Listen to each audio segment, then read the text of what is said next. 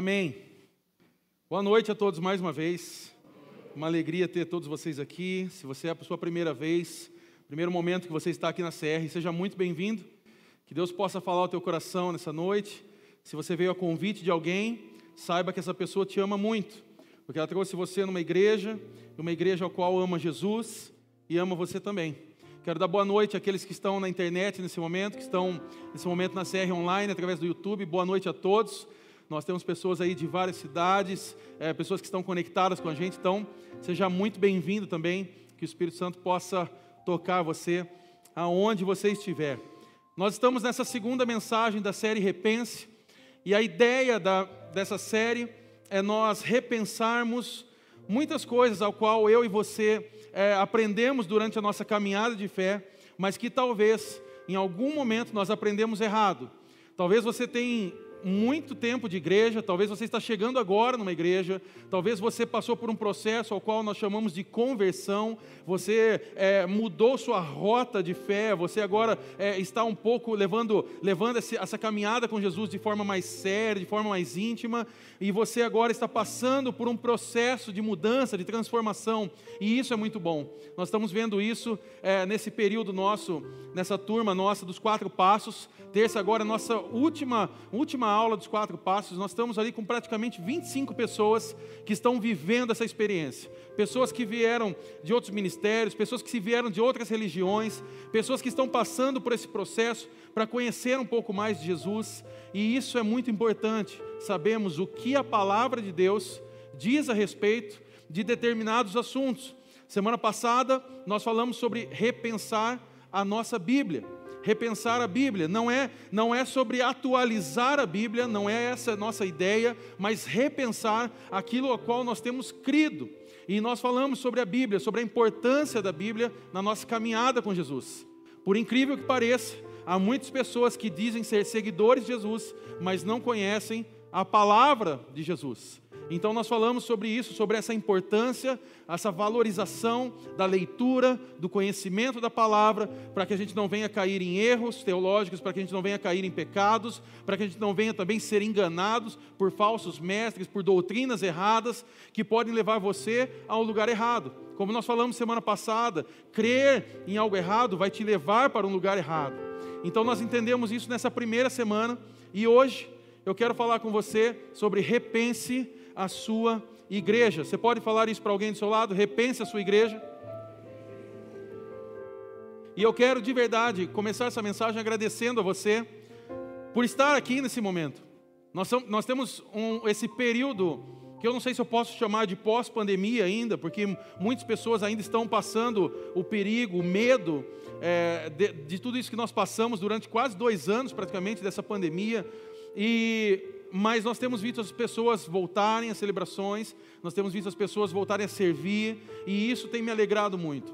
Ver que você conseguiu passar por isso, sabemos que o nosso emocional ficou abalado, que nós passamos por, por diversos chacoalhões durante essa pandemia, mas que até aqui o Senhor nos ajudou. E eu fico feliz de saber que você tem sido fiel, não fiel a mim, não fiel, mas fiel à, à sua igreja local e fiel a Jesus por estar junto conosco nesse momento. E eu quero te agradecer por isso, porque nós queremos avançar, nós queremos ir mais além. E eu quero encorajar você que de repente veio hoje, nossa, eu caí meio de paraquedas, nem lembrava mais onde era o endereço da igreja. Eu quero chamar assim a sua atenção de verdade em amor para que você continue junto com a gente. Porque nós só podemos avançar e ir muito mais além se você estiver junto. Uma igreja não é feita apenas de uma pregação, de um púlpito como esse. Aliás, essa talvez seja uma das menores partes da igreja. Seja talvez uma das partes, talvez, você pode achar isso uma, uma bobagem, mas talvez uma das partes menos importantes. Porque a igreja ela vai ser construída com pessoas, ela vai ser construída no relacionamento, ela vai ser construída dia após dia. O domingo, ele é apenas um pedacinho de tudo aquilo que nós criamos e desenvolvemos e o que nós chamamos de igreja. Então eu quero encorajar você a você realmente estar conosco, a você se envolver realmente. O domingo hoje é o nosso dia principal de celebrações, nós não temos um, uma outra celebração, é, nós temos celebrações esporádicas, como nós vamos ter agora esse grande evento das mulheres. Cadê as mulheres? Então eu quero encorajar hoje você, ao final dessa celebração, a dar o nome, procurar a pastora Anícia, as pastoras da igreja, ir lá, dar o teu nome, participar desse momento. É o momento de nós realmente estarmos juntos. E eu sei que as mulheres, é, elas vão ter esse tempo, vai ser assim, excepcional, vai ser extraordinário. Então se envolva nisso. E o que nós queremos como igreja é caminhar juntos. Então, de verdade, muito obrigado por você estar acreditando nessa igreja, estar acreditando nessa caminhada. E nós que nós vamos falar nessa noite é repensar um pouco daquilo que nós cremos como igreja. Repensar aquilo que talvez você veio de outro ministério, ou você está se chegando agora, e talvez você pode pensar assim: ah, eu acho que essa igreja pensa assim, ah, eu acho que pelo jeito dessa igreja eles devem pensar assim. E fica essa dúvida no meu coração e no seu do que nós cremos. Então, eu quero hoje, de uma forma básica e de uma forma objetiva, é, explicar para você o que nós cremos como o que é ser igreja. Mas como nós já fazemos, é uma prática nossa, antes de nós falarmos o que é igreja, nós precisamos desconstruir algumas coisas. Nós precisamos desconstruir alguns pensamentos que talvez é, dentro lá da sua mente pode passar e você pode estar crendo que isso talvez seja igreja. E eu quero fazer você pensar primeiro o que não é igreja. Primeira coisa é que a igreja não é um prédio. Você pode repetir isso? Igreja não é um prédio. A igreja não é um local, a igreja não é um lugar. Por mais que a gente pense, e a gente tem aquele conceito, se você chegar para uma criança e falar, desenhe agora uma igreja, ela, muito provavelmente ela vai fazer um desenho de uma capelinha, vai colocar uma cruz em cima, e ela vai falar, isso é uma igreja. Isso pode ser uma igreja, é, é parte da igreja, mas não é o todo. O local ao qual nós nos reunimos é, pode ser chamado de igreja, mas igreja está muito mais além disso. Igreja não é o salão ao qual nós fazemos parte. Muitas pessoas é, chamam esse lugar de templo, ao nosso templo, o nosso espaço, tal, a nossa igreja. Tudo bem que isso é uma forma, é, é, é, talvez alegórica, uma forma de, de expressar o que é esse local, mas igreja é muito mais além do que isso. Igreja não é um prédio. Se você lembrar, Jesus, na palavra dele, é, na sua palavra, ele diz que ele iria fazer a igreja com pedras vivas pedras vivas, ou seja, com pessoas. Essa igreja é feita comigo e com você. E então nós entendemos que nós somos a casa de Deus. Nós entendemos e cremos que o Espírito Santo habita em nós, sim ou não? O Espírito Santo habita dentro de você. Foi esse lugar que Deus escolheu para fazer morada. E aonde ele faz morada? Dentro do teu coração. Fala a pessoa do seu lado, o Espírito Santo está dentro de você. Se você lembrar, por exemplo, na, naquela passagem em João, capítulo 4, versículo 23, a, a, era aquela, aquela passagem que Jesus está conversando com a mulher samaritana, e há um versículo interessante que diz o seguinte: nessa hora Jesus está ali conversando com ela, e diz: No entanto, está chegando a hora, e de fato já chegou, em que os verdadeiros adoradores adorarão o Pai em espírito e em verdade. São estes os adoradores que o Pai procura. Ali estava vendo uma pergunta, na verdade, uma fuga dessa mulher para tirar o foco sobre a vida dela, porque havia muitos problemas a serem resolvidos. Então, o que ela tenta propor ali é uma conversa teológica com Jesus, do tipo: peraí, tudo bem, então vamos, vamos fazer isso, mas aonde que eu vou? Eu vou a esse templo, eu vou a outro, eu fico aqui, é lá em cima. E Jesus está dizendo: não não tem mais nada a ver sobre isso. Não é sobre o lugar que você vai. O que Deus está procurando é os verdadeiros adoradores que adorarão o Pai em espírito e em verdade. Ou seja, o que Jesus está nos ensinando aqui é que agora já não precisamos mais do templo, mas agora o Espírito Santo faz morada dentro de nós. Igreja não é um prédio. Igreja também não é um evento. A igreja não é um evento ao qual nós todo domingo é, comparecemos, damos o nosso check-in, participamos e vamos embora. Por mais que nós temos hoje essa necessidade de fazer esse cadastro, de podermos saber a quantidade de pessoas que estão aqui dentro e, e que logo, logo, em nome de Jesus, não vamos precisar mais disso, amém? Que você vai poder vir à vontade, você vai poder trazer quantas pessoas você quiser, nós vamos ter que correr atrás de mais cadeiras, os nossos diáconos vão ficar desesperados, eu vou dar risada, como eu sempre falei para eles, nós vamos colocar muitas cadeiras, então em breve vai passar tudo isso, amém? Mas enquanto isso, nós temos que fazer esse check-in, nós temos que fazer o cadastro, temos que nos inscrever para celebrações, mas a igreja ela não é um evento, ela não é um evento ao qual nós ah, deixamos o nosso nome, participamos e aí assistimos aquilo e depois vamos embora para casa. A igreja não tem nada a ver com um evento. A igreja também não é um clube. O clube, você tem lá aquela taxa mensal a qual você paga para você fazer parte de um clube, para você se associar a esse clube. Eu estava vendo essa semana algumas notícias da cidade em que um clube aqui do bairro Alto foi vendido, vai ser construído num outro lugar. E ali eles estavam conversando, eu estava vendo a matéria, eles falando sobre os valores e tal. E eu fiquei pensando quantas pessoas que eram sócios talvez desse clube que agora estão tristes com isso e que vão ter que esperar de novo uma construção de um novo clube. É, já não é mais igual no passado, que antes tinha essa coisa, até uma rivalidade dos clubes na cidade. Então você pagava uma taxa e você tinha acesso. Você poderia utilizar a academia no clube, você pode utilizar a piscina do clube, você pode participar de eventos com, com um valor promocional, você tem acesso é, a aulas de dança, você pode participar de campeonatos de futebol lá dentro. Então você paga essa taxa e você tem um acesso a tudo isso. A igreja não é um clube. A igreja não é o lugar ao qual você paga uma taxa, um valor, e você tem acesso ao seu entretenimento. Me permita te frustrar agora, mas a igreja não é local para o seu entretenimento. A igreja não é o lugar onde você vem para se entreter. Ah, eu vou lá, porque lá o ar-condicionado é gostosinho, é geladinho, a música é boa. Ah, o pessoal ali no final toma um café, eu amo café, então eu vou lá porque o café é de graça, não tem que pagar, já aproveito para tomar um cafezinho. A igreja não é sobre isso. Não é sobre esse entretenimento. A igreja é muito mais do que isso. A igreja também não é um shopping. Shopping, lugar de consumo, sim ou não? É um lugar de consumo, é onde nós vamos para passear. Eu gosto de ir ao shopping, assim, se eu pudesse eu iria todo dia. Mas eu gosto de ir para espairar a cabeça. Sabe aquele dia que você não quer fazer nada e aí você vai para o shopping? Eu sei que é um pouco tiro no pé isso, porque eu vou e eu encontro um monte de pessoas. E aí você está andando, paz Mateus, ô Mateus, é, tudo jóia, tudo bem? Opa, deixa eu conversar um pouquinho com você aqui, eu... Amém. Se você me encontrar no shopping, pode parar sim, tá? Não tem problema. Mas é aquele dia que às vezes eu vou assim, tipo, falando, eu só quero ir num lugar, sentar. Eu nem quero saber qual é a comida. Eu, falo para a Marcela, falo, pede aí, vamos comer. A gente só, e sabe aquela coisa de você entrar numa loja, a pessoa fala, boa noite, fala, só estou dando uma olhada. Eu só estou dando uma olhadinha. E aí você vai, você olha todas as camisas, você vê as coisas e tal. E a moça fala, e aí, gostou de algo? Eu falei, gostei. E aí, vai experimentar? Não, só estou dando uma olhada, tchau. E aí você vai embora para outra loja. É isso que eu gosto de fazer. Aí eu gosto de parar ali no Starbucks, tomar um café e tal, e depois voltar para casa. Mas a igreja, ela não é isso. Ela não é esse lugar ao qual nós vamos simplesmente para olhar e degustar algumas coisas. Não é o lugar de consumo.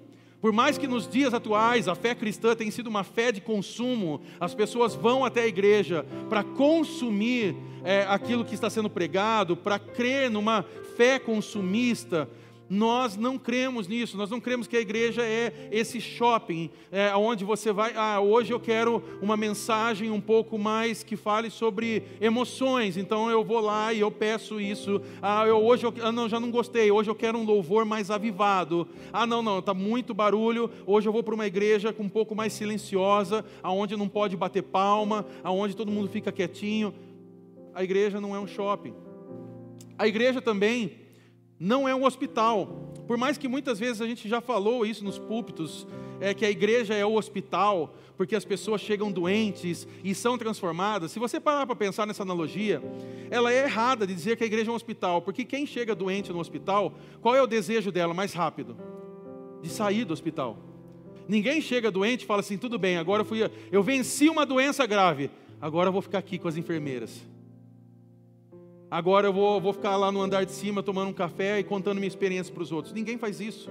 Quando você entra no hospital, se você passou por esse momento tão difícil, essa questão do Covid, você passou por isso, quando você entrou no hospital e você foi ser medicado e você começou a olhar aquelas pessoas ali doentes, o que você mais pensou naquele momento foi: eu quero ir embora daqui.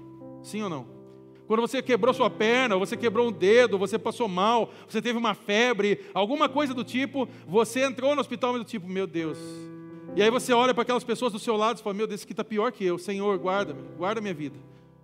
E aí o médico vem e fala: Ó, vai ter que tomar benzetacil. Você fala: hum, Meu Deus, e você já vai assim, com a perna ali, meio. Ai, já sente a dor antes de tomar. Você quer ir embora daquele lugar. A igreja não é um hospital. porque nós não queremos e não cremos que as pessoas devem permanecer doentes nesse lugar. Nós cremos que as pessoas podem chegar elas podem chegar doentes, elas podem chegar enfermas, elas podem chegar com problemas emocionais, mas nós cremos que o Espírito Santo de Deus que atua nesse lugar pode transformar a vida delas e pode transformar a sua vida hoje. Talvez você entrou aqui nessa noite, você entrou enfermo e você pode ser curado ainda essa noite. Talvez você entrou aqui nessa noite pensando em desistir da sua vida e hoje o Espírito Santo vai dizer para você: não, não é tempo de desistir, é tempo de permanecer, é tempo de cuidado, é tempo de amor do céu sobre a tua vida. Então a igreja não é um hospital, não é um lugar para você permanecer doente. Igreja também não é um negócio. Por mais que nos dias atuais nós vemos a igreja sendo usada como uma forma de é, conseguir mais recursos, de prosperidade. E como eu já disse aqui, eu não sou contra a prosperidade é, é, do indivíduo, de você crescer profissionalmente, de você ganhar dinheiro. Na verdade, eu oro para que todos vocês sejam muito ricos, porque quanto mais ricos vocês forem, mais generosos vocês vão ser com a obra de Deus. Com isso, nós vamos avançar mais rápido.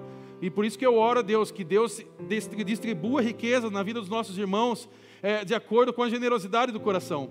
E é dessa forma que Deus faz. Por isso que nós vemos muitos irmãos que estão sendo abençoados no meio da crise, porque eles continuam sendo generosos com a casa de Deus, eles têm sido generosos com a obra do Senhor, eles têm sido generosos com as pessoas ao seu redor, e automaticamente Deus vai acrescentar muito mais. Mas a igreja ela não é um negócio, ela não é uma ideia de que você vem aqui para colocar um recurso para que a igreja possa te dar mais ou que Deus possa te dar mais. Também não é um lugar ao qual você investe o seu dinheiro para você ter mais dinheiro depois. Não é sobre isso. Nós cremos sim no princípio que a Bíblia nos ensina sobre a generosidade, sobre nós darmos e Deus nos abençoar muito mais. Nós cremos nesse coração generoso, como a pastora Marcela acabou de ministrar aos nossos corações aqui, mas nós cremos que isso transcende essa ideia da negociação, da barganha com Deus. E você já sabe disso, nós já falamos isso diversas vezes. O que nós cremos é que igreja não é um negócio. Você não vem aqui para que você cresça na sua vida profissional. Você não vem aqui para conseguir um status sobre a tua vida. A gente vem aqui para reconhecer que Jesus é o único e suficiente Salvador e que eu e você necessitamos da graça e do amor dele. Então fica uma pergunta, então, o que é igreja? Já que a igreja não é tudo isso que nós falamos. E nós podemos definir de uma forma rápida e objetiva que igreja é a comunidade das pessoas que creem que Jesus é o Salvador. Igreja é a comunidade das pessoas que creem que Jesus é o Salvador. Ou seja, você pode chamar de, de diversos nomes, a palavra de Deus ela nos dá alguns nomes, que a, que a, igreja é a família de Deus, nós cremos que a igreja ela é o povo de Deus, ela é a noiva de Cristo, ela é o corpo de Cristo, e independente do qual nome você der, der para isso, isso é o que nós cremos como igreja, é o que nós queremos fazer e o que nós queremos ser na nossa caminhada. E com isso eu queria ser objetivo em mostrar para você cinco princípios que nós, como CR, como Comunidade de Restauração, que nós queremos viver como igreja. Cinco princípios é, rápidos que nós queremos, como igreja, como CR, viver como igreja. O primeiro deles é o ensino bíblico. Eu quero ler com você, antes de meditar é, sobre esse ponto, Atos capítulo 2, do versículo 42 ao 47. Atos capítulo 2, do versículo 42 ao 47.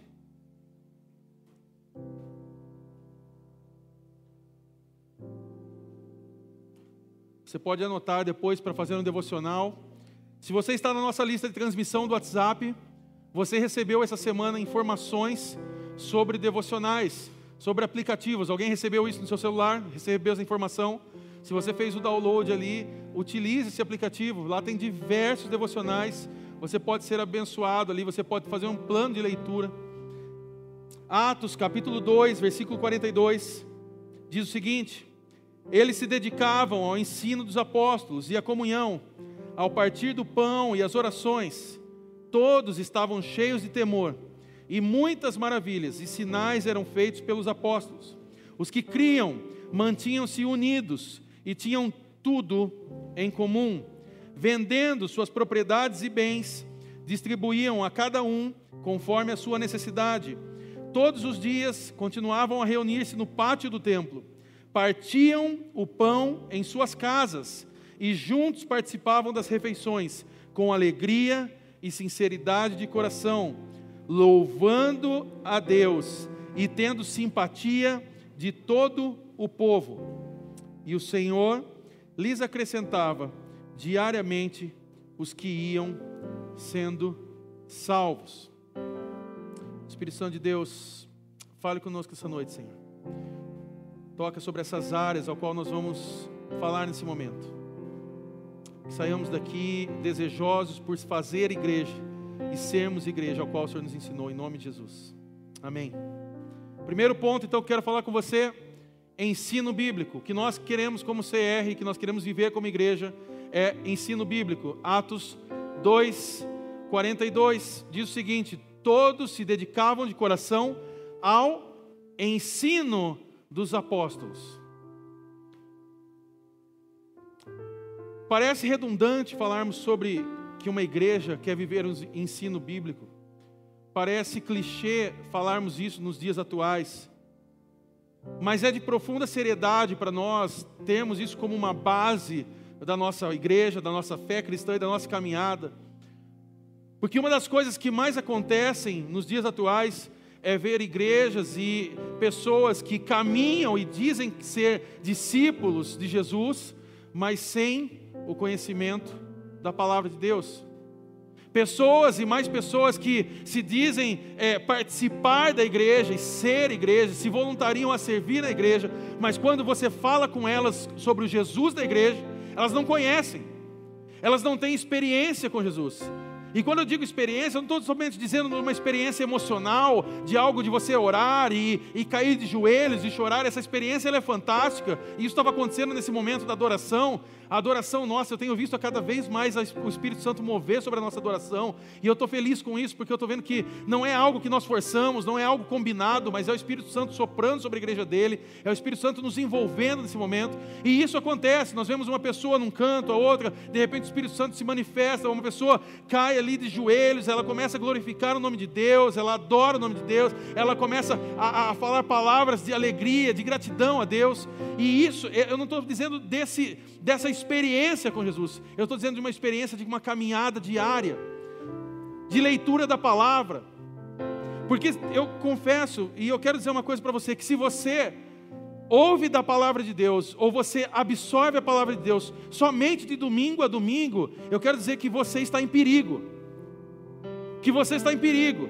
Se você ouve somente o Mateus falando do Evangelho de Jesus para você, e você não consegue ter uma caminhada todos os dias, buscando a palavra de Deus, se envolvendo, lendo a palavra, procurando versículos e passagens que falem ao seu coração, estudando os Evangelhos, com certeza você está em apuros. Com certeza a sua caminhada ela está muito oscilante. Porque não tem como nós termos essa caminhada de domingo a domingo e passarmos de segunda a sábado desconectados à presença de Deus. Eu costumo dizer que igreja de verdade é o que nós fazemos quando nós saímos para aquela porta. Porque isso aqui é fácil. Eu estou falando, todos estão atentos. Daqui a pouco acaba, a gente toma um café e cada um para sua casa. Mas o pega mesmo é amanhã. É quando a gente acorda na segundona e os clientes já estão reclamando, as pessoas já estão ligando no seu telefone, e é, esse dia é o dia que pega para valer. E esse dia é o dia que o Evangelho de Jesus ele tem que ser é, repassado, relembrado e ao mesmo tempo vivido como uma experiência minha e sua. Ou seja, o que nós queremos dentro da nossa igreja é vivermos então o ensino bíblico, conhecer a palavra de Deus, para que a gente não venha cair em erros gravíssimos como nós temos visto por aí. É muito triste ver que pessoas e mais pessoas têm se envolvido com um evangelho diluído um evangelho é, que massageia o seu ego, mas não transforma o teu caráter. Pessoas que estão muito felizes porque estão ouvindo por aí afora que você é a melhor coisa desse mundo, você é uma bênção, você é maravilhoso, que você é a última bolacha do pacote. Bolacha, ok?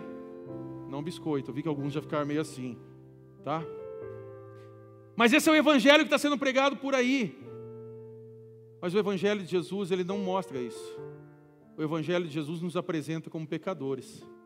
E que se nós não formos salvos mediante ao sangue de Jesus e entendermos o sacrifício de Jesus, então de nada vai valer. Nós podemos ter uma caminhada com Jesus, nós podemos estar na igreja, nós podemos é, participar das celebrações, nós podemos cantar, e mesmo assim, nós podemos estar sendo condenados ao inferno, porque não temos uma vida com Jesus. Essa é a tal da religiosidade. Pastor Mark Driscoll fala um pouco sobre isso. Ele diz que você pode estar na igreja, você pode ter nascido na igreja, você pode ter casado na igreja, você pode ter sido é, é, participar de todas as celebrações da igreja, você pode ter morrido na igreja, seu velório ser feito na igreja, e mesmo assim você ir para o inferno, porque você não viveu com o Jesus da igreja. Nós cremos e queremos levar a sério essa questão do ensino bíblico.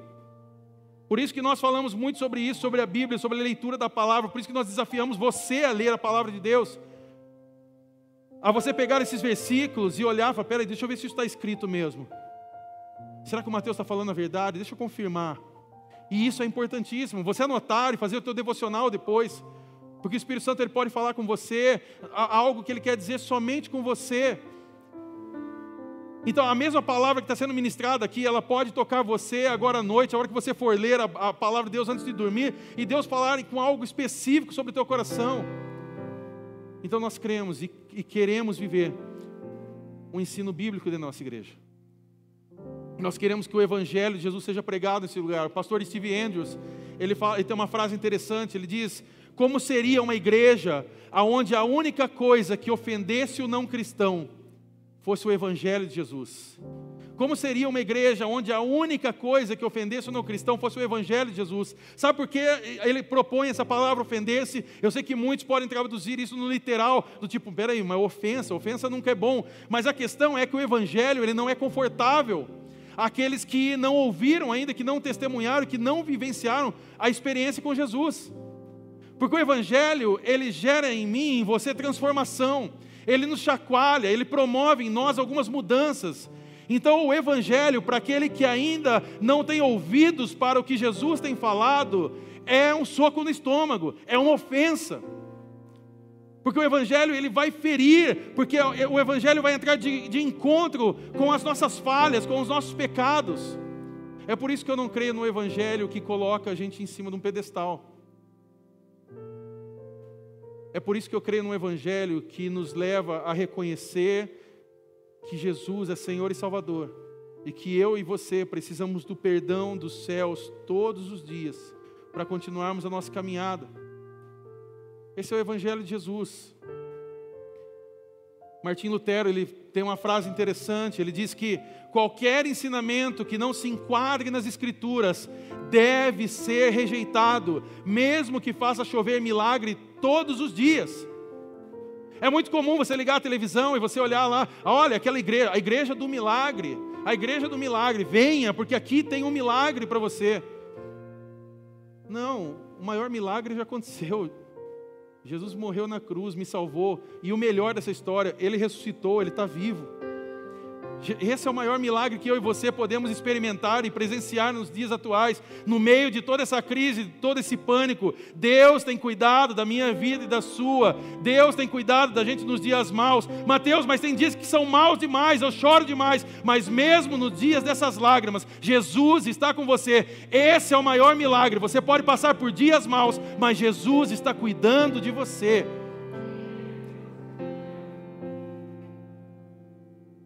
Por isso que muitas vezes eu olho para aquilo, ah, mas e aí você vê aqueles líderes, aquelas pessoas batendo no peito, falando, aqui tem milagre, você não tem que ir naquela, porque aqui tem um milagre. Espera aí, milagre não é promovido, milagre não se desenvolve, milagre não, não, não se estuda.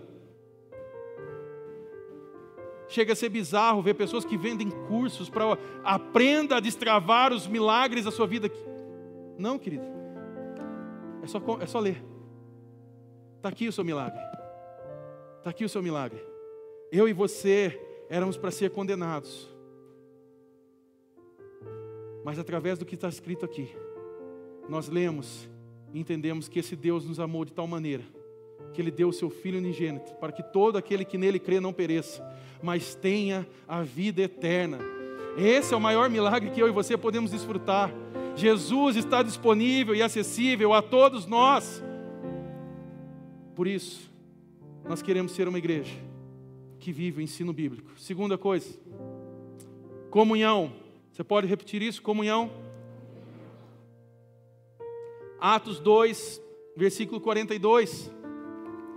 Todos se dedicavam de coração ao ensino dos apóstolos, à comunhão. A palavra comunhão aqui, ela é koinonia, e koinonia quer dizer intimidade. Repita comigo, intimidade. Não dá para ser igreja sem ter intimidade. Não dá para a gente fazer igreja sem ter intimidade. Se você só vem na igreja e você não busca relacionamentos, se você não busca ter essa intimidade, eu quero dizer para você de verdade, do fundo do meu coração, que você não está sendo igreja por completo. E eu sei que talvez você possa dizer assim, Mateus, é que eu tive vários traumas em outro ministério. Você não sabe o que eu passei. Eu vou dizer que eu sei o que você passou e talvez tenha coisas piores ainda para contar para você. Porque essa caminhada ministerial, essa caminhada com a igreja, ela gera em nós alguns conflitos. E isso faz parte dessa intimidade. Uma coisa que eu creio é que relacionamentos geram intimidade, e intimidade vai gerar conflito. Mas esse conflito ele é fantástico. E você pode achar isso um absurdo, porque Deus usa isso para nos alinhar. Deus usa isso, como a palavra dele nos ensina, para afiar o ferro, o ferro afiando o ferro. E não tem coisa melhor que uma igreja se relacionando. Você pode falar assim: ah, Mateus, mas é que eu evito, eu prefiro ficar na minha. Mas Jesus não chama a gente para ficar na nossa, Jesus chama a gente para ir e pregar o Evangelho a toda criatura, batizando-os em nome do Pai, do Filho e do Espírito Santo. Ou seja, a ideia do Evangelho, o chamado da grande comissão de Jesus para nós, não é sobre ficar, é sobre ir. E ir tem a ver com se relacionar com pessoas, alcançar pessoas comunhão, intimidade. Sabe como esse, esse ministério de louvor tem crescido na sua caminhada? Porque eles tiveram que ter intimidade. E você acha que dá certo toda hora? Você acha que toda hora é bonitinho? Você acha que toda hora sai o que eles estão executando aqui? Você acha que não tem dor de cabeça? Vem de sábado à tarde aqui, é ou não é, pessoal? Vem de sábado à tarde, vem ensaio. Vem assistir. Vem caminhar com eles, vem ver os problemas que acontecem. Mas uma coisa eles, eles optaram. Porque eles não querem ser a próxima banda do momento. Eles querem ser pessoas que marquem uma história. Intimidade. Com essa intimidade, o Espírito Santo flui. É por isso que você tem visto e sentido isso dentro dessa igreja. E isso é só o começo do que o Espírito Santo está fazendo aqui. Eu quero aproveitar para anunciar algo relacionado à comunhão sobre a nossa igreja. E isso é muito importante para essa caminhada nossa. Nós estamos retornando os nossos pequenos grupos. E eu quero que você eleve isso no seu coração com muita alegria, porque nós cremos e vamos voltar a essa essência de Atos 2, que é onde eles estavam dentro das casas, se reunindo, comendo uns com os outros, e juntamente com isso, Deus acrescentava aqueles que iam ser salvos. Então eu já quero convidar você a começar a orar por isso e a começar a pedir a Deus para que Deus levante os líderes certos, as casas certas. Nós queremos e já precisamos de hospedeiros. Então, se você é, já está se motivando com isso, se a sua casa é um lugar oportuno para receber irmãos da nossa igreja, no final você vai procurar o pessoal do Próximos Passos e vai dar o nome, o seu telefone dizer: Ó, oh, minha casa está disponível. Porque nós vamos é, orar, nós já estamos procurando esses líderes, nós vamos conversar com eles. Essa semana eu já me reuni com, com o Gabriel, nós já alinhamos alguns conteúdos e nós cremos que nós vamos invadir essas casas e nós vamos ver a presença de Deus tocar muitas pessoas. Nós queremos ser uma igreja de comunhão, uma igreja de pequenos grupos. Eu não estou aqui, talvez muitos podem pensar assim, Mateus, mas eu já participei dessa caminhada, eu conheço essa história. Ah, porque um dia eu fui de um tal ministério e lá tinha um negócio de célula. Não é sobre célula, não é sobre uma visão. Nós não estamos comprando um produto, nós não estamos nos alinhando, nós não estamos nos colocando debaixo é, de uma ideia humana. Eu não tenho problema com igrejas que estão em célula, eu não tenho problema com igrejas que querem fazer isso. Deus abençoe todos os ministérios, mas o que nós queremos aqui aqui é ser apenas uma igreja de pequenos grupos. Uma igreja que se reúne nas casas, que comem junto uns com os outros, aonde eu conheço você, aonde você sabe o que eu preciso, aonde eu posso orar por você, aonde você pode orar por mim, e juntos nós vamos ser muito mais fortes e vamos avançar muito mais rápido. É isso que nós cremos. Nós queremos ter casas e mais casas com essa experiência da comunhão.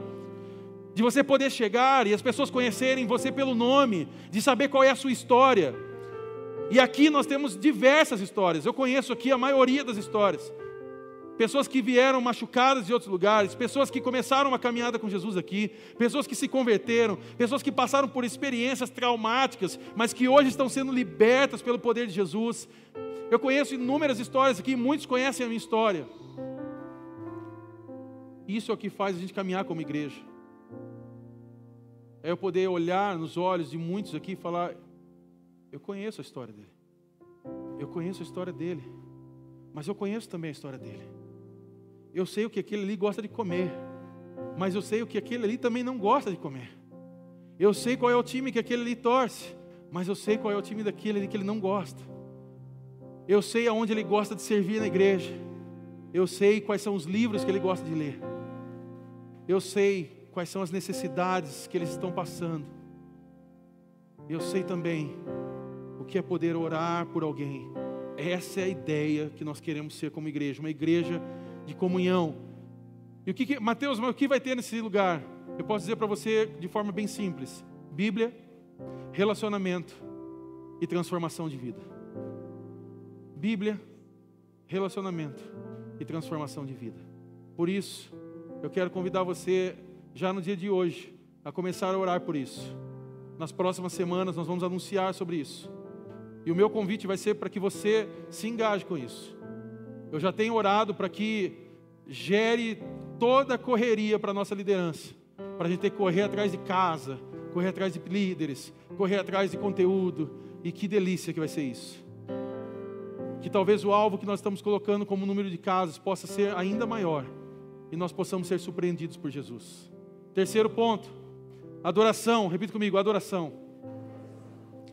Que nós vemos aqui em Atos 2, 46, parte A, diz: adoravam juntos no templo diariamente. E o que eu quero dizer para você, por mais clichê que isso pareça, é que adoração não é um estilo de música. Adoração não é esse, essa música de fundo ao qual você tem ouvido, e agora, para a glória de Deus, nós temos um tecladista, glória a Deus por isso. Nós temos, mas não é esse fundo musical ao qual nós separamos. Oh, no começo do, do, do, culto tocou umas músicas agitadas e depois foi para adoração. Não, toda música, todo estilo é uma adoração, desde que seja algo que está, esteja remetendo a Jesus. Mas adoração é um estilo de vida. Adoração não tem a ver com um estilo de música. Nós podemos usar esse nome, mas adoração é um estilo de vida. Não é somente o que fazemos aqui no domingo, mas é o que fazemos quando saímos daqui também. A adoração ela passa por esse momento. Nós não é, minimizamos, não reduzimos a experiência que nós temos aqui, essa experiência de conexão com Deus, de adoração a Ele, de cantar. Daqui a pouco nós vamos fazer isso novamente. Nós vamos cantar, adorar a Deus. Nós vamos glorificar o nome dele. Isso tudo é muito importante, mas a adoração é um estilo de vida. Eu costumo dizer que a adoração é o que nós vamos fazer quando nós saímos por aquela porta agora. A hora que nós abrimos ela e falamos, nossa, está frio aqui fora, né? É exatamente nesse momento que começa a sua vida e a minha de adoração, aonde nós levamos tudo aquilo que nós aprendemos aqui dentro, que nós experimentamos aqui dentro, que nós sentimos aqui dentro, e tudo isso começa a ser uma, um impacto na vida de outras pessoas através da sua vida, essa vida de adoração. E é interessante que quando a gente olha para a igreja de Atos, ao qual nós estamos falando aqui do capítulo 2, nós vemos algumas coisas. Nós vemos aqui devoção, nós vemos que era um povo que tinha devoção a Jesus, que tinha devoção a Deus. Nós vemos que era um povo que era dado à oração. Então era um povo que orava, não era apenas, ah, não, vamos só fazer aquela oraçãozinha e ir embora. Não, não era sobre isso. Era um povo que orava, paravam para orar. Era um povo que tinha alegria. Era um povo também que tinha temor a Deus. Que eles tinham temor à palavra de Deus, tinham, tinham temor àquilo que Deus poderia fazer sobre a vida deles mas ao mesmo tempo nós vemos também que eles eram uma igreja de louvor, eles eram uma igreja que, nesse contexto comunitário, tinham uma vida de adoração, cultuavam a Deus. E sabe o que é interessante? Porque quando nós olhamos para a igreja de Atos, nós vamos ver aqui uma igreja que passava por perseguição, uma igreja ao qual passou por perseguição. E eu não estou dizendo dessa perseguição que nós, que eu e você muitas vezes chamamos, ah, nós estamos passando uma perseguição hoje, porque os programas de TV não são a favor dos cristãos. Isso não é perseguição, querido. Isso é falta de cristãos chegarem diante da mídia e se posicionarem. Isso é falta de nós termos conteúdos relevantes ao qual nós possamos passar a mensagem. Nós reclamamos do Big Brother, mas gostamos de dar um embope para ele. Se você não gosta do que é feito lá, não assista. Nós gostamos, nós falamos que queremos ver Jesus é, sendo falado nos canais de televisão, então vamos levar conteúdos para isso. Olhe para que Deus levante artistas, olhe para que Deus levante é, pessoas que gravem séries que possam abençoar outras vidas. É que a gente entrou num sistema confortável e está gostoso para a gente. A gente assistia séries do Netflix, assistia séries da Amazon e a gente assiste aquelas coisas e a gente começa a olhar aqueles conteúdos e a gente fica, ah, tá bom aqui, eu estou bem com isso. Não, não, não é tão assim, não fala de Jesus, mas é legal. E aí depois a gente quer questionar as coisas. O que está sendo feito lá fora não é perseguição, tá? Nossa igreja está aberta. Quem quiser pode entrar aqui. Ninguém entrou até agora com uma metralhadora para nos matar porque somos cristãos. Ninguém veio cortar nossa cabeça fora. Mas essa igreja de Atos, ela estava sendo perseguida. E se você vai olhar depois a história da igreja, você vai ver que durante a igreja, durante o crescimento dessa igreja, a igreja sempre passou por perseguição. Mas é interessante que quando a gente olha para essa igreja, nós vemos que eles estavam juntos. Repita comigo, juntos. Juntos, eles estavam juntos, vivendo essa vida de adoração a Deus. Nós queremos ser essa igreja. Quarto e penúltimo ponto para nós orarmos: generosidade. Repita comigo: generosidade. Olha o versículo 44 e 45. Os que criam se reuniam num só lugar e compartilhavam tudo o que possuíam. Vendiam propriedades e bens e repartiam o dinheiro com os necessitados. Por incrível que pareça, isso aqui não é o socialismo. Essa ideia que você ouve lá fora, dessas correntes ideológicas, do compartilhar, de servir as pessoas, por mais fake que seja, quem sabe que é muito fake, ah, não tem a ver com uma ideia humana, tem a ver com o Evangelho. Muito do que você vê lá fora é retirado do que nós já tínhamos lido aqui. Eles compartilhavam tudo que possuíam, vendiam suas propriedades e bens e repartiam o dinheiro com os necessitados. Aqui não há um grau igual de valores para cada um. Não acha que, ah, porque um tinha dois, o outro tinha que ter dois também. Não é sobre isso.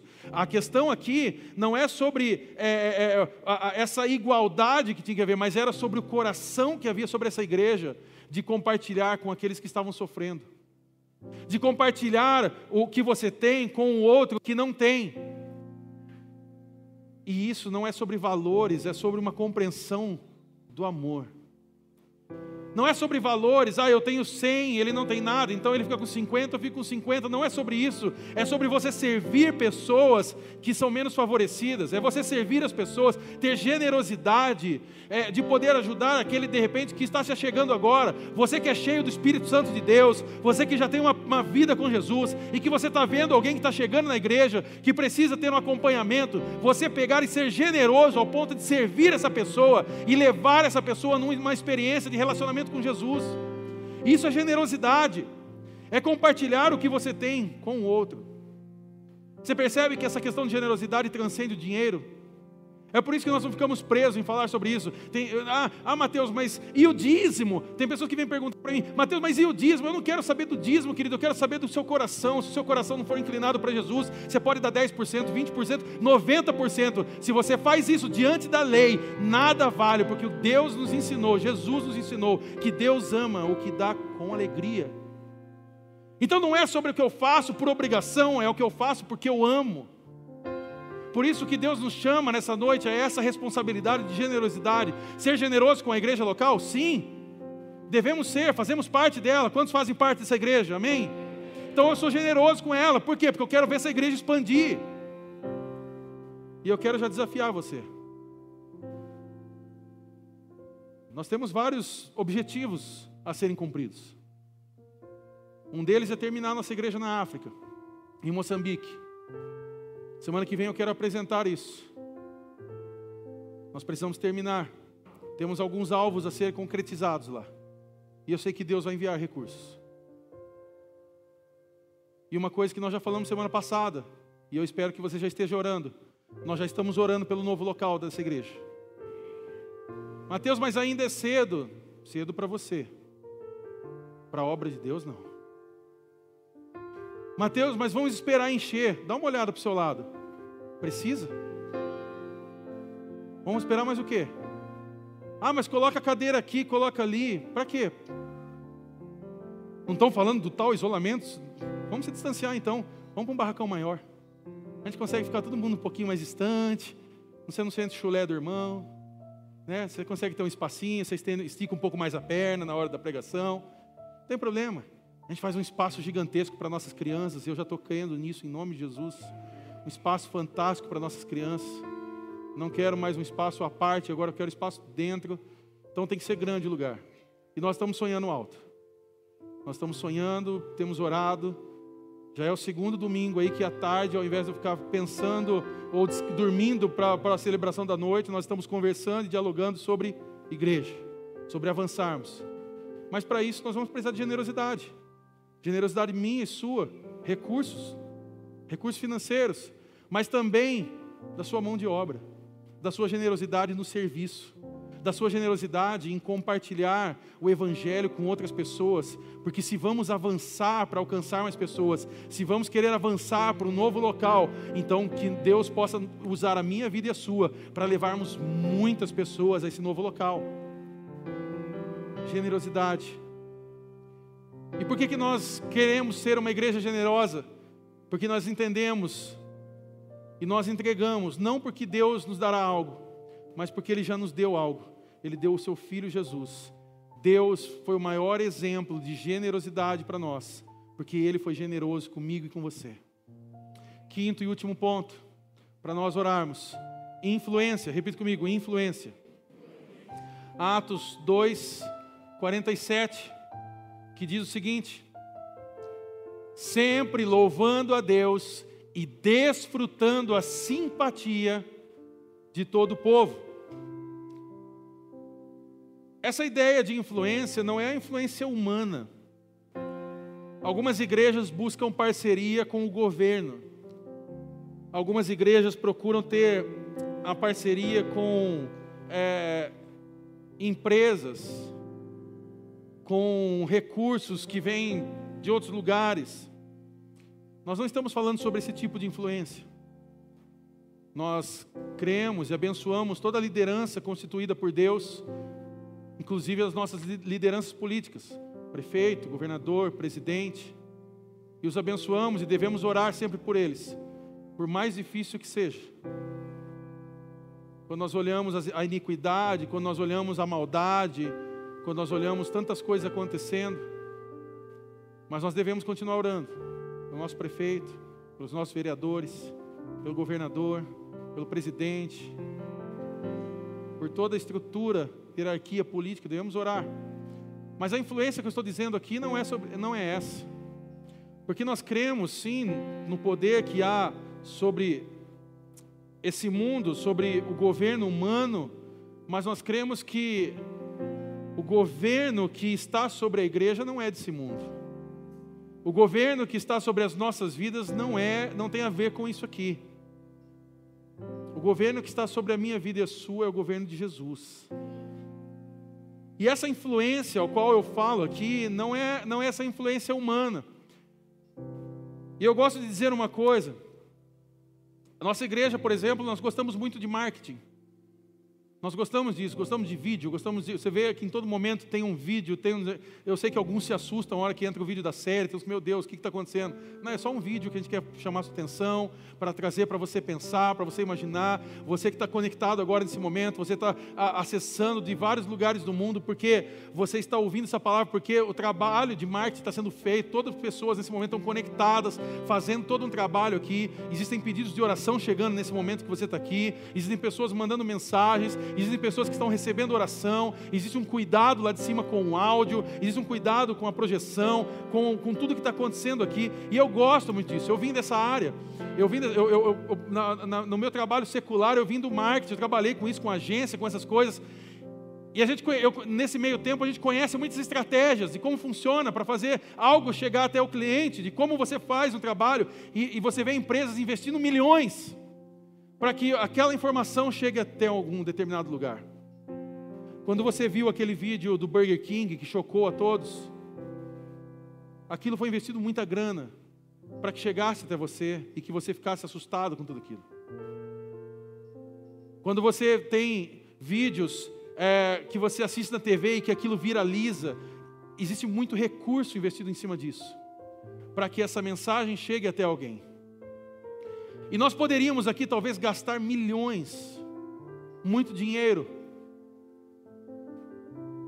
talvez fazer mau uso até do dinheiro da igreja para fazer um investimento em marketing para chegar isso em tudo quanto é lugar. Mas sabe o que eu entendi nessa caminhada?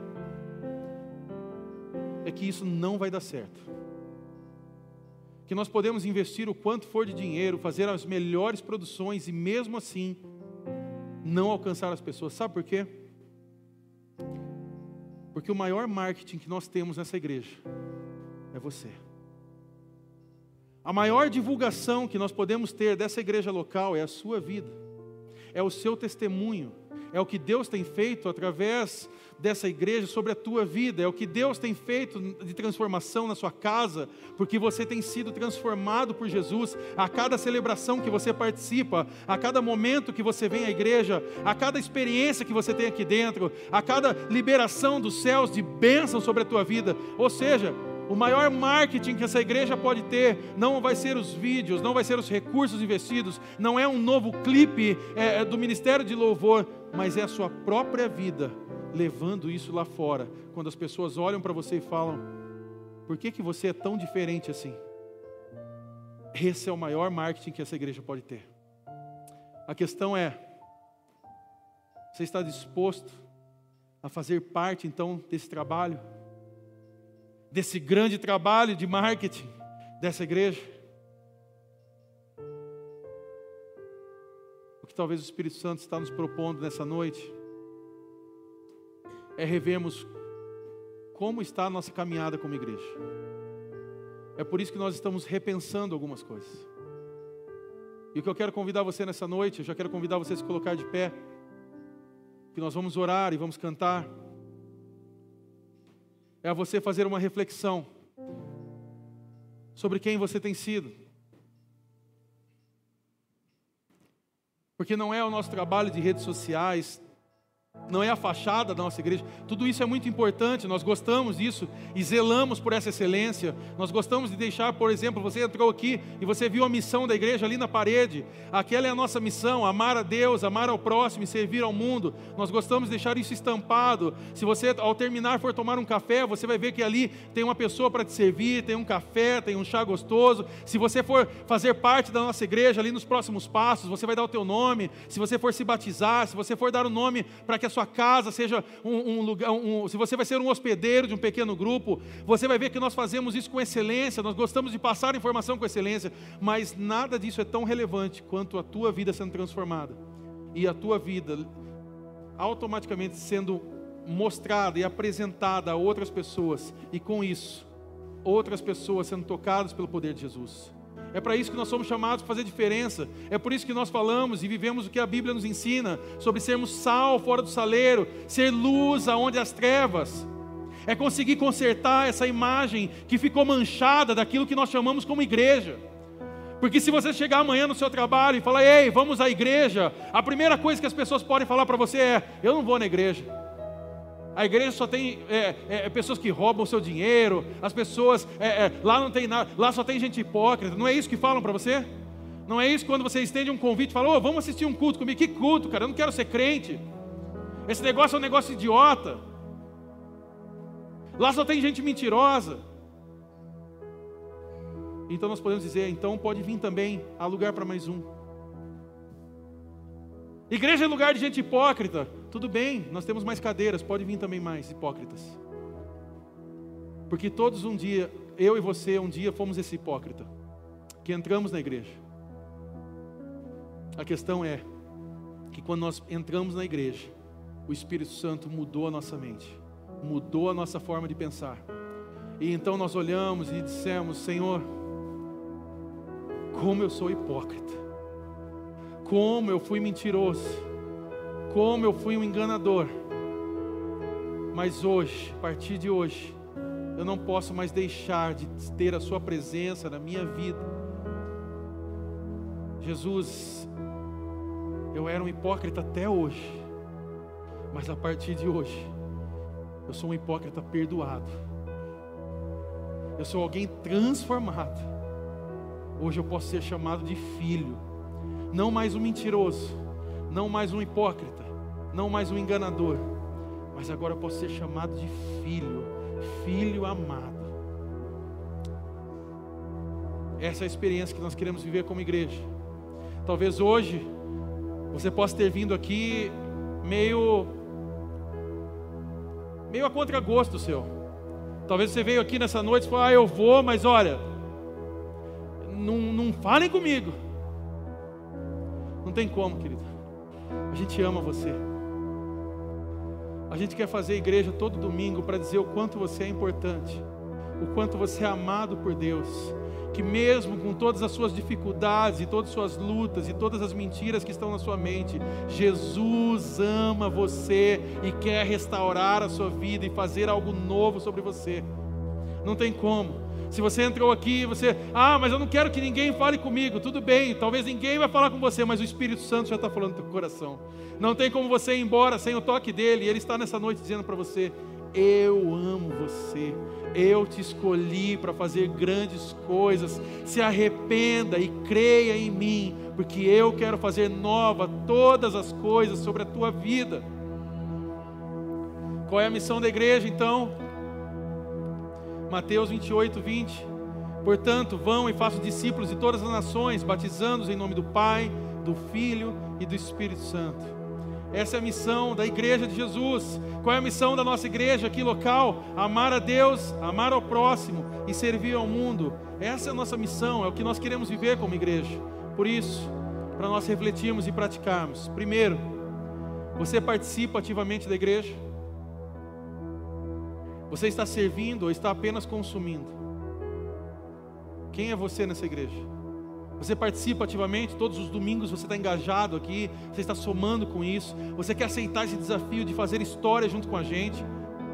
Você está servindo ou você está apenas consumindo, só recebendo disso e guardando para você? Se o Espírito Santo está falando hoje com você, Ei, é tempo de servir. Saia ainda hoje, assim que terminar, vai ali ao próximo passo, fala: Eu preciso servir o ministério. Eu não aguento mais ficar parado. Me ajudem, coloquem eu no ministério. Eu quero servir. Você faça isso ainda hoje. Segunda coisa, segundo ponto. Você é uma pessoa generosa. Você é alguém generoso. Você compartilha o que tem com os que precisam. Eu não estou dizendo, como eu disse bem claro, não estou dizendo apenas de recursos. Eu estou dizendo da sua vida por um todo, da generosidade que há no teu coração. Você compartilha isso com as pessoas. Tem pessoas novas chegando aqui na igreja. Se você tem visto pessoas novas aí, se acima dessas máscaras você olha esses olhos e você vê que são pessoas novas, chega, ei, tudo bem? Vamos cumprimentar de longe aí mesmo, não tem problema. Como é seu nome? Ei, vamos fazer parte dessa família.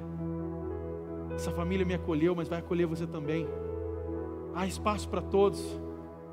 E se ficar apertadinho, se ficar apertadinho, Deus já está preparando um novo local, não vai ficar apertado, não, irmão. Pode crer nisso. Eu estou crendo nisso. E último, você vive como testemunha de Jesus? Você tem boa influência ao seu redor? Faça essa reflexão nessa noite. Você é alguém que tem testemunhado Jesus aonde você vai? Você é alguém que tem levado essa mensagem de Jesus? Você tem uma boa influência onde você passa, as pessoas conhecem você, sabem o teu nome, e por saberem quem você é, sabem que você está marcando uma história, que existe algo diferente. Feche seus olhos, eu quero orar por você. Se você nesse momento entende que há alguma área no seu coração a qual você precisa se alinhar com Jesus. Esse é o momento. É o momento que você pode se colocar diante dele, pedir perdão. Esse é o momento que você pode se restaurar com ele. Esse é o momento que também você pode ser grato a Deus, porque ele tem sido generoso com você e você quer sair daqui hoje compartilhando e levando essa generosidade a outros. Você pode também nessa noite dizer para Deus um sim, dizer sim, Senhor, eis-me aqui, usa a minha vida, eu quero servir aqui nessa igreja, eu quero servir no teu reino, eu quero levar a mensagem do Senhor aos quatro cantos dessa terra, eu quero impactar uma geração, eu quero fazer parte dessa igreja local, não somente estando sentado num banco, mas eu quero me envolver com essa CR, eu quero servir ao Senhor aqui nesse lugar, e eu creio que nesse lugar o Senhor enviará pessoas para serem curadas, transformadas, libertas pelo nome de Jesus, e eu quero fazer parte disso, eu não quero apenas assistir, mas eu quero colaborar para que a glória do Senhor esteja sobre esse lugar. Você pode fazer essa oração nesse momento e pedir isso em nome de Jesus. Que o Espírito Santo toque você nessa noite. É tempo de transformação, de libertação, é tempo de alinhamento com a palavra dEle. E se o Espírito Santo está falando sobre o teu coração nessa noite, se Ele está movendo o seu coração, inclinando o seu coração a fazer algo para Ele, então não, não fique preso não deixe isso ser barrado sobre a tua vida. Deixe que Deus libere isso sobre a tua vida para que você possa abençoar outras pessoas. Faça a tua oração nesse momento em nome de Jesus. Eu quero orar por você. Pai, eu oro por aqueles que estão aqui, que estão na internet nesse momento. E eu peço em nome de Jesus que esse alinhamento que o Senhor está trazendo para nós, esse repensar da tua palavra, da igreja local, possa ser vivido sobre as nossas vidas. E eu oro, Deus, para que hoje, nesse exato momento, onde Teu Espírito Santo tem tocado pessoas, para começarem a servir, tocado pessoas, ó Deus, para serem generosas, tocado pessoas para serem exemplos do Senhor por esse, por esse mundo afora. Eu oro, Espírito Santo de Deus, que o Senhor possa se mover sobre essas vidas, tocar a cada um e gerar esse renovo, essa transformação, essa nova forma de pensar, essa metanoia para que a gente possa experimentar a boa e perfeita e agradável vontade dos céus sobre a nossa vida. Eu peço em nome de Jesus, ó Deus, se há algo barrando, limitando e dando, gerando medo sobre esses corações, eu oro em nome de Jesus que seja liberto e expulso esses pensamentos e declaramos, ó Deus, restauração, salvação. Declaramos, ó Deus, o nosso serviço, a nossa generosidade a Ti porque tu és um Deus generoso, que enviou o teu filho por nós, para que nós hoje tivéssemos vida, e somos gratos por tudo isso. A ti, Senhor, toda a glória, toda a honra, todo o poder, hoje e para sempre. É o que nós oramos e agradecemos em nome de Jesus. Amém.